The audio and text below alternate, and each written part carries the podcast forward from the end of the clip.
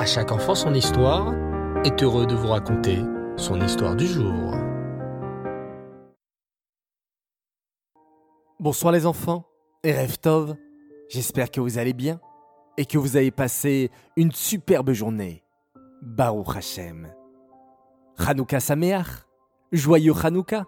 Ce soir, je vais vous raconter une histoire qui a eu lieu durant la fête de Hanouka il y a environ 70 ans. Écoutez bien. C'était durant la Seconde Guerre mondiale. Un groupe de partisans polonais s'était réuni pendant la guerre pour essayer de combattre les Allemands en cachette. Dans ce groupe, il y avait des juifs et des non-juifs. Ils se cachaient dans les forêts, dans les villages.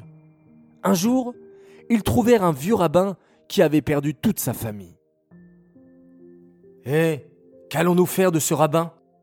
demanda l'un des partisans. Il est trop faible et trop âgé pour nous aider dans nos combats. Ne l'abandonnons pas, déclara un autre partisan. Il est déjà seul, il faut avoir pitié de lui. Ah, j'ai une idée, s'exclama un troisième homme. Il peut venir avec nous, et pendant que nous sortons combattre les ennemis, il peut préparer les repas à la cuisine. Bonne idée, approuvèrent ses camarades. De plus, il pourra prier pour que nous revenions tous sains et saufs de nos combats. Effectivement, tous les partisans furent protégés et survécurent jusqu'à la fin de la guerre. À la fin de la guerre, le groupe se retrouva en Russie. Mais à cette époque, les enfants, la Russie était comme une grande prison. On n'avait pas le droit de faire la Torah et les mitzvot, et il était interdit de quitter ce pays. Le groupe de partisans décida donc de s'enfuir de la Russie en cachette. Les hommes plus âgés du groupe décidèrent de rester, car il était trop difficile et trop dangereux de s'enfuir en cachette à leur âge. Mais le rabbin était décidé. Je pars avec vous, déclara-t-il déterminé. Mais comment allons-nous réussir à partir s'il nous accompagne? Se demandèrent les autres partisans. Il ne pourra pas marcher aussi vite que nous, il va tous nous retarder et nous mettre en danger. Laissons-le ici, nous l'avons déjà sauvé une fois. Il n'en est pas question, s'écria l'un des hommes qui n'était pas juif. Si nous l'abandonnons, nous sommes condamnés. Je ne bougerai pas si ce rabbin ne nous accompagne pas. Il fut donc décidé de prendre le rabbin avec eux. Il fallait quitter le pays la nuit. On leur avait indiqué le chemin à suivre en cachette. Il fallait traverser une rivière gelée, puis là-bas, il y avait la cabane d'un soldat russe. On leur avait dit Ce soldat tire s'il aperçoit quelqu'un qui essaye de traverser la frontière. Mais à une heure du matin, il quitte sa cabane. Il marche quelques kilomètres pour rejoindre un autre soldat dans une autre cabane les deux soldats russes échangent des informations importantes et des provisions. Cela dure environ deux heures, jusqu'à que le soldat rejoigne sa cabane. Pendant ce temps, vous pouvez y entrer pour vous réchauffer un peu. Mais attention, il faut absolument que vous soyez partis avant qu'ils ne reviennent. Les partisans partirent. C'était une nuit glaciale. Le vent et la neige fouettaient leurs visages gelés. Le rabbin avait du mal à garder le rythme, à monter les collines et à avancer dans la neige. Plusieurs fois, ils durent s'arrêter pour l'attendre et même le porter. Les partisans regrettaient en silence de l'avoir emmené avec eux. À une heure du matin, ils aperçurent le soldat russe quitter sa cabane. Immédiatement, ils se précipitèrent à l'intérieur. Ils essayaient de s'approcher le plus possible du feu de la petite cheminée pour réchauffer leurs membres gelés par le froid. Mais le rabbin ne resta pas longtemps près du feu. À la surprise générale, il sortit de sa poche une toute petite ranoukia rouillée et un bout de ficelle en guise de mèche. Il prit quelques gouttes d'huile qu'il avait emmené avec lui par miracle, et plaça la Hanoukia près de la fenêtre.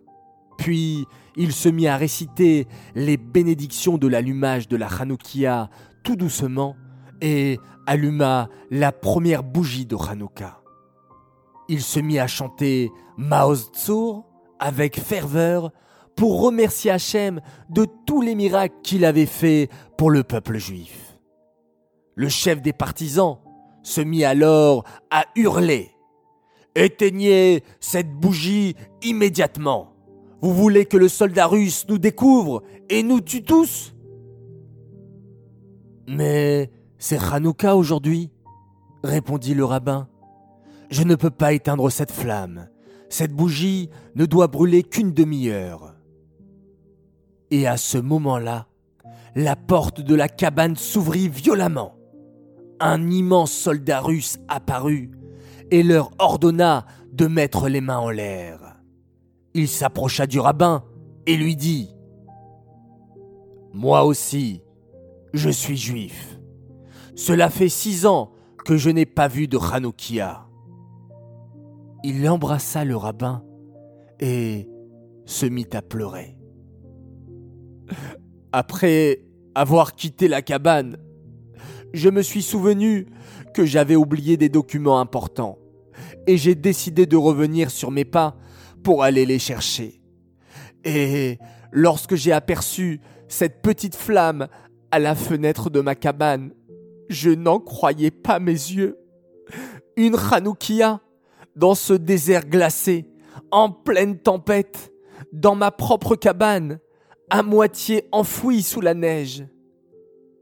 Il rassura les partisans et leur donna à chacun un verre de vodka pour les réchauffer. Je ne vais rien vous faire de mal. Vous avez de la chance que ce soit moi qui vous ai découvert. Un autre soldat vous aurez tous tué.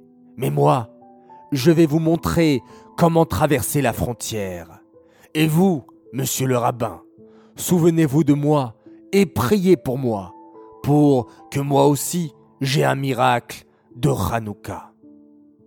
Le soldat aida les partisans à traverser la frontière sans danger, puis le groupe se dispersa et le vieux rabbin alla en Eret Israël où il put raconter ce grand miracle de Hanouka à d'autres survivants.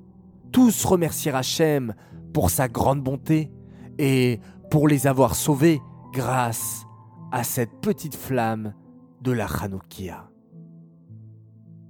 Voilà les enfants, encore une très très belle histoire sur un des nombreux miracles de Hanouka.